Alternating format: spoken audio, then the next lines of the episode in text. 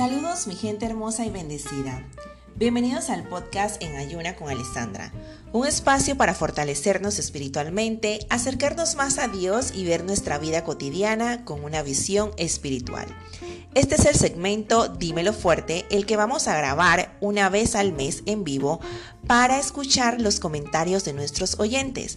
Hoy hablaremos bajo el tema Lleva tu fe al siguiente nivel. Saludos a todos los que están aquí conectados en la noche de hoy. A Zaira, a Mercedes, a Braulio, Jessica, Catherine. Saludos a todos, Margarita, todos los que están hoy conectados en este segmento Dímelo fuerte. ¿Y qué es la fe? En Hebreos 11, 1 dice, ahora bien, la fe es la certeza de lo que se espera, la convicción de lo que no se ve. Confiar en Dios es estar totalmente seguros de que uno va a recibir lo que espera. Es estar convencido de que algo existe aun cuando no se puede ver. Todos tenemos los sentidos bien definidos, la nariz para oler, la vista para ver las cosas de este mundo, pero la fe es nuestro sentido para el mundo espiritual. La fe va más allá de la razón, pero no contradice la razón.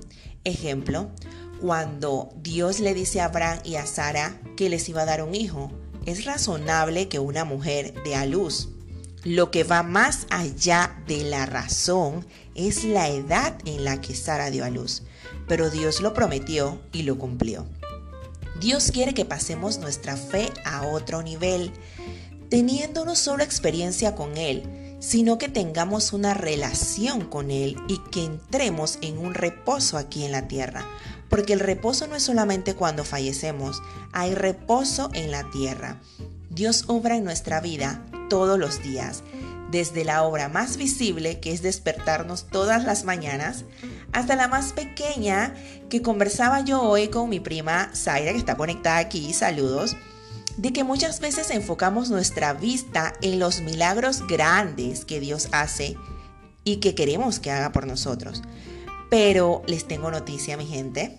Dios quiere que veamos los milagros cotidianos que hace por nosotros y que nosotros no lo vemos. Que nosotros no le damos valor y potencial a los milagros pequeños que hace con nosotros y en nuestra vida. No está mal esperar milagros grandes y exagerados de parte de Dios. Pero ¿y qué de los pequeños? Esos que nos hacen valorar, que nos hacen crecer, que nos hacen ser fiel en lo poco para que Dios nos dé los grandes y exagerados milagros. Podemos tener experiencia con Dios, pero Él quiere más que eso. Él quiere nuestro crecimiento espiritual. ¿Y qué es experiencia con Dios? Me pregunta siempre alguien. Bueno, la experiencia con Dios es lo que pasamos y sabemos que Dios nos ayudó, que nos sacó adelante de un problema, que nos sanó, que nos liberó. Esa es una experiencia con Dios. Y el crecimiento espiritual, el crecimiento espiritual es la relación, perdón, íntima que tenemos con Dios. Es la relación íntima que tenemos con el Señor, que va creciendo cada día y que nos abre nuestra vista espiritual. Es tiempo de dejar el cristianismo de boca y etiqueta, diciendo yo soy cristiano, soy de tal religión, ando con mi etiqueta en el carro, ojo que no tengo nada contra eso, pero Dios espera más de ti y espera más de mí. Escuché una figura cristiana de autoridad decir, no seamos cristianos de evento y religión. Eso me impactó me impactó la verdad y me quedé analizando esa frase hasta que pude completarla y me dije, seamos cristianos de intimidad, oración y servicio al Señor. Es tiempo de soltar la religión, mis queridos oyentes, y conectarnos con el Señor. Al decir soltar la religión, no quiero restar importancia al congregarse, a ir a la iglesia. Eso es sumamente importante y lo dice la Biblia llevar una sana doctrina, una sana enseñanza. Enfatizo en este punto de soltar la religión que muchas veces creemos más en la religión a la que pertenecemos que en la comunión e intimidad con Dios. Y muchas veces llegamos a creer que por pertenecer a tal religión o estar activos en tal iglesia ya somos salvos. Y no. Somos salvos por la gracia de Dios. El Señor quiere una relación, no una religión. La salvación viene por gracia de Dios, no por pertenecer a una religión. Por la salvación tampoco viene por las obras que hacemos, lo que nosotros desarrollamos, sino por la gracia. Los cristianos no hacemos buenas obras para ser salvos, sino porque somos agradecidos con Dios de ser salvos. Si quieres tener un encuentro con el Señor, suelta la religión y conéctate en intimidad con el Señor. Hay que mantenernos constantes creyendo para entrar en el reposo del Señor. Hay que dejar de ser cristianos de temporada o creer por temporada. Y sé constante en la fe, ser constante, no creer solo por una petición. Como lo dice Hebreos 4, capítulo 1, capítulo 4, versículo del 1 al 3. Lo voy a leer en otra versión.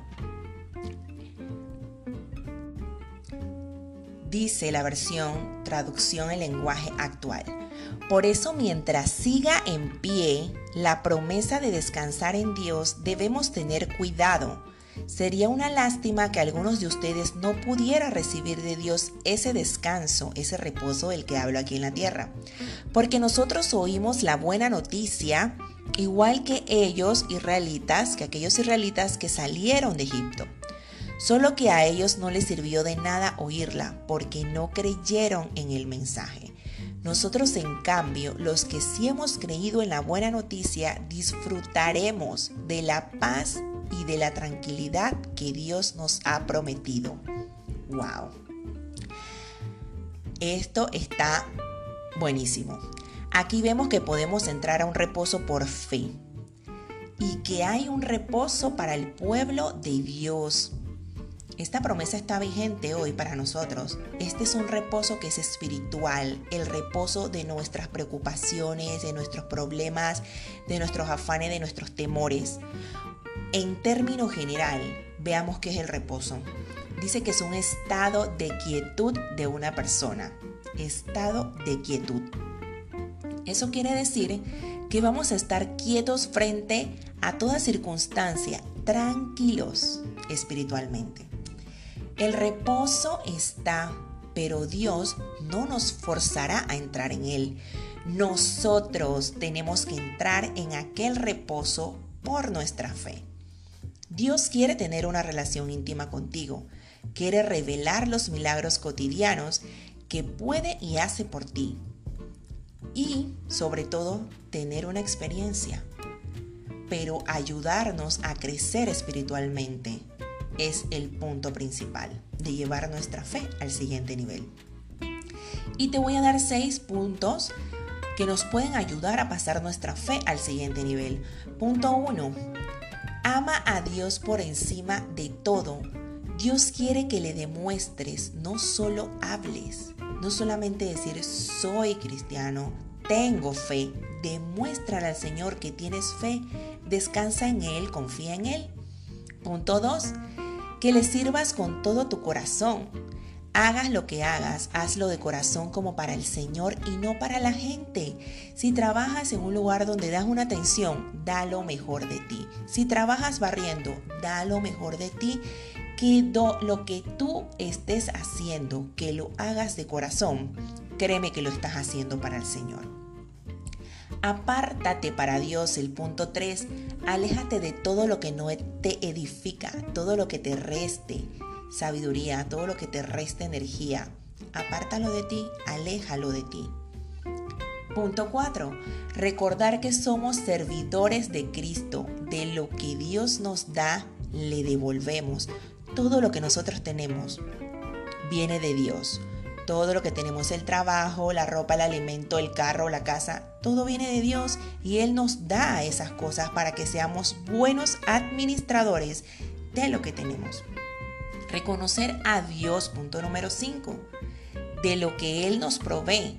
Es importante, mis queridos oyentes, ofrendar, donar, diezmar, como lo quieran decir, ya que es Dios es nuestro proveedor y nosotros tenemos que devolverle de lo que Él nos da.